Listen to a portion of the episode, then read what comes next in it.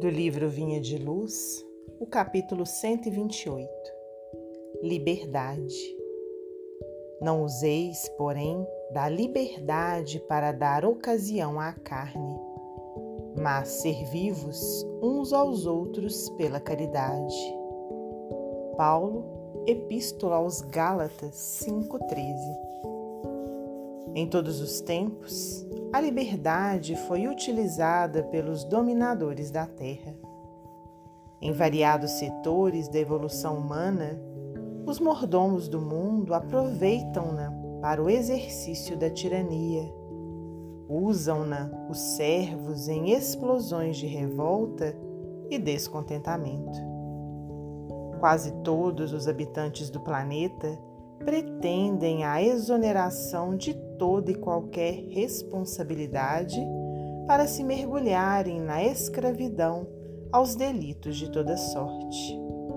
Ninguém, contudo, deveria recorrer ao Evangelho para aviltar o sublime princípio. A palavra do apóstolo aos gentios é bastante expressiva o maior valor da independência relativa de que desfrutamos reside na possibilidade de nos servirmos uns aos outros, glorificando o bem.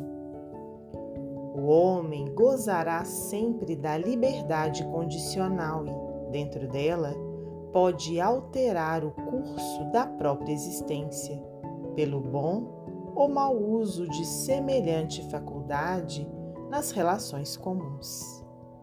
É forçoso reconhecer, porém, que são muito raros os que se decidem à aplicação dignificante dessa virtude superior.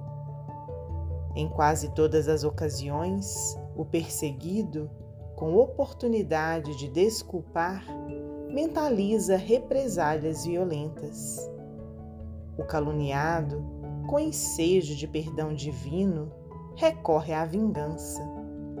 O incompreendido, no instante azado de revelar fraternidade e benevolência, reclama reparações. Onde se acham aqueles que se valem do sofrimento para intensificar o aprendizado com Jesus Cristo? Onde os que se sentem suficientemente livres para converter espinhos em bênçãos? No entanto, o Pai concede relativa liberdade a todos os filhos, observando-lhes a conduta. Raríssimas são as criaturas que sabem elevar o sentido da independência a expressões de voo espiritual para o infinito. A maioria dos homens cai desastradamente na primeira e nova concessão do céu, transformando, às vezes, elos de veludo em algemas de bronze. Emmanuel, psicografia de Francisco Cândido Xavier.